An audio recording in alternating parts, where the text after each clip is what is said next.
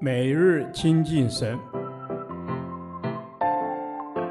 唯喜爱耶和华的律法，昼夜思想，这人便为有福。但愿今天你能够从神的话语里面亲近他，得着亮光。民数记第十三天，民数记十一章一至三十五节，怨言与贪欲的心。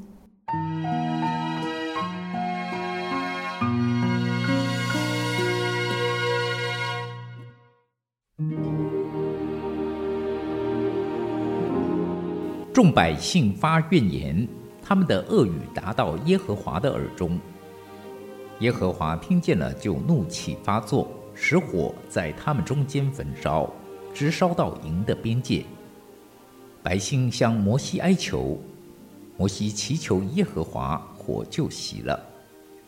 那地方便叫做他贝拉，因为耶和华的火烧在他们中间。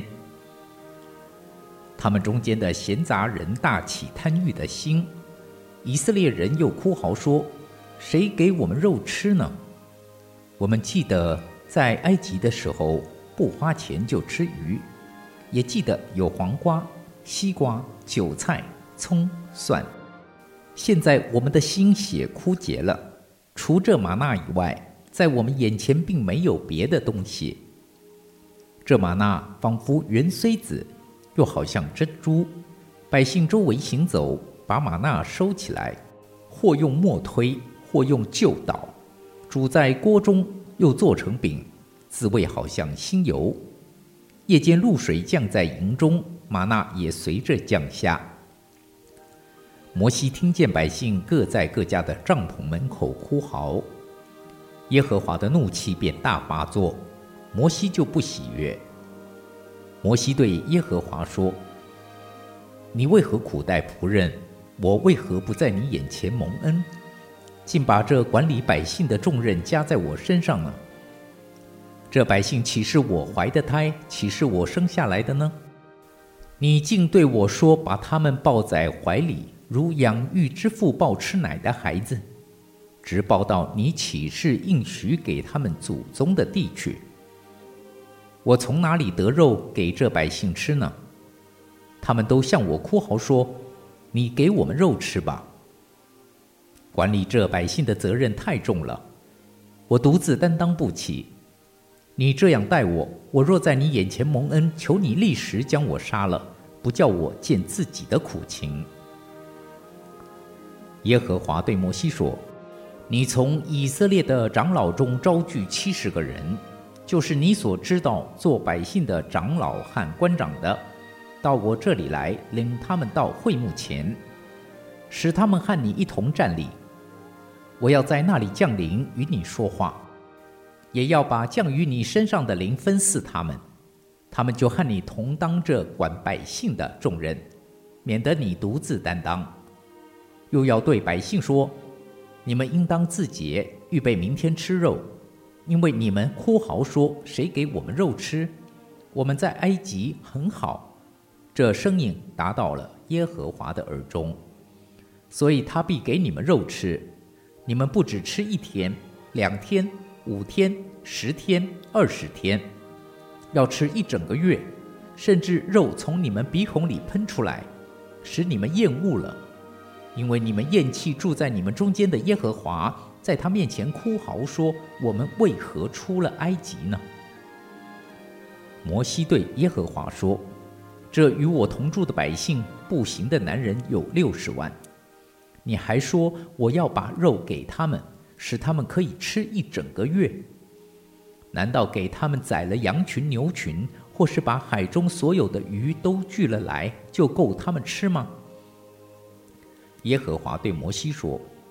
耶和华的膀臂岂是缩短了吗？现在要看我的话向你应验不应验。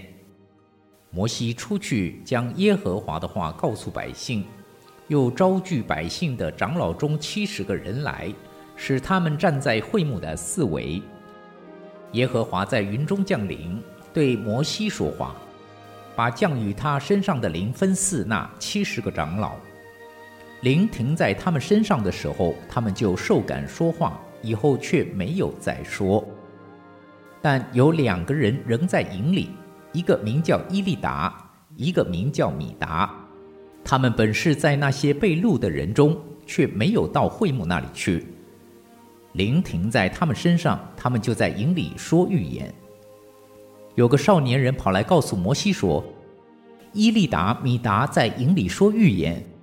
摩西的帮手嫩的儿子约书亚，就是摩西所拣选的一个人，说，请我主摩西禁止他们。摩西对他说：你为我的缘故嫉妒人吗？惟愿耶和华的百姓都受感说话，愿耶和华把他的灵降在他们身上。”于是摩西和以色列的长老都回到营里去。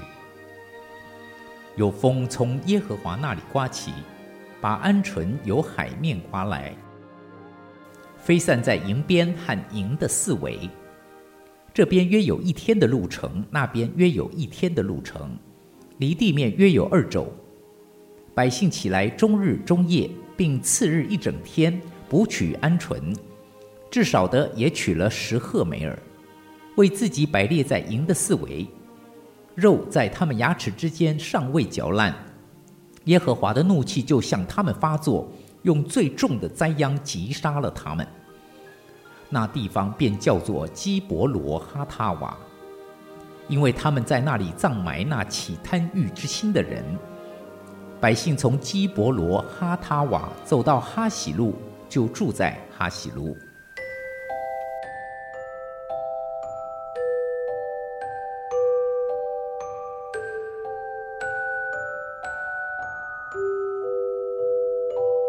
基督徒在灵程中，首先要对付的是怨言。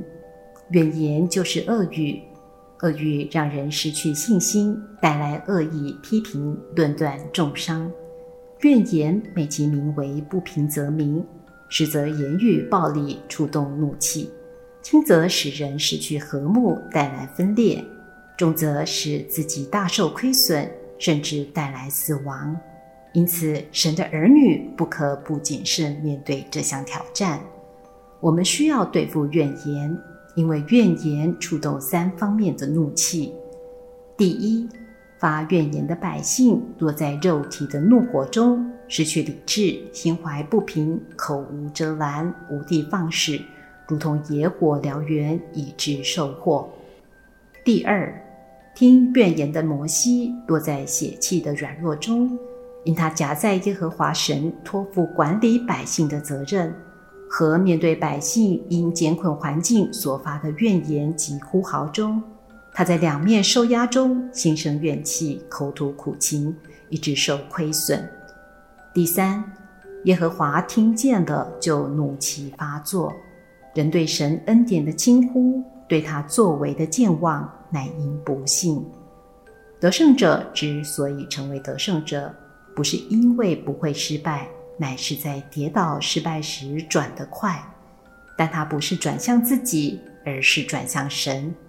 摩西出去这四个字真美，表明他从软弱不信中转向神，顺服神，信靠神，成为得胜者，以致他的灵性迈向宽阔之地，接纳七十个长老，使他们得着神的分赐，同作首领。甚至当约书亚请求摩西禁止缺席的伊利达、米达在营中受感说预言时，摩西对他说：“你为我的缘故嫉妒人吗？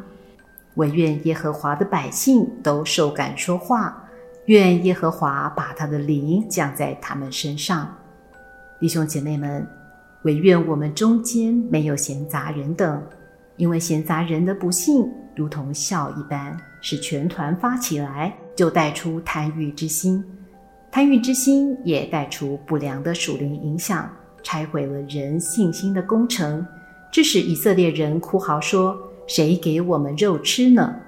贪欲之心如同箴言所说：“人不制服自己的心，好像毁坏的城邑，没有墙垣。”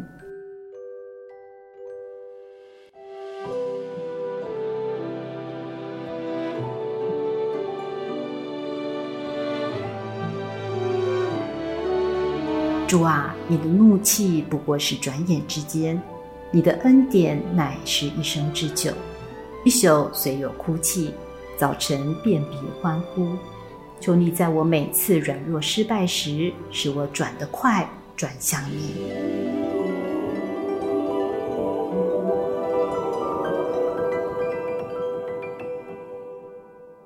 导读神的话，